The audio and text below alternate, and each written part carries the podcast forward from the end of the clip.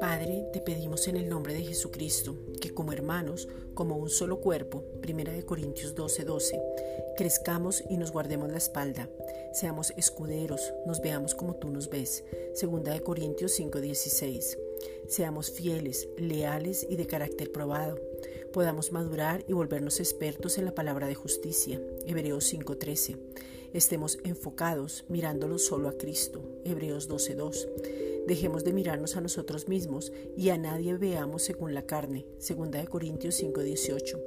Que tú seas el centro y el único. Que tengamos la ayuda mutua. Hebreos 13:16. Oremos los unos por los otros en amor. Nos veamos como uno y cumplamos el ministerio de la reconciliación colocando cada don, ese regalo, al servicio del cuerpo de Cristo.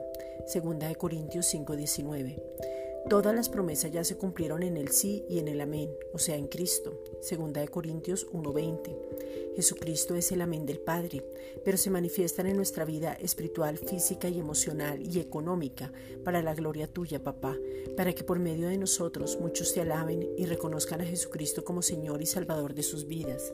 Juan 3:18. Tú eres nuestro proveedor, nuestro sustentador, y todo proviene de ti. Proverbios 3:16.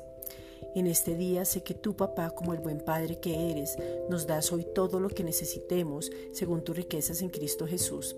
Así que gracias, porque hoy tenemos la provisión del cielo para vivir bien, ofrendar, ahorrar, invertir y dar.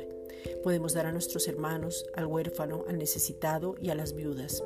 Hoy hemos oído tu palabra y queremos recibir. Isaías 1:19.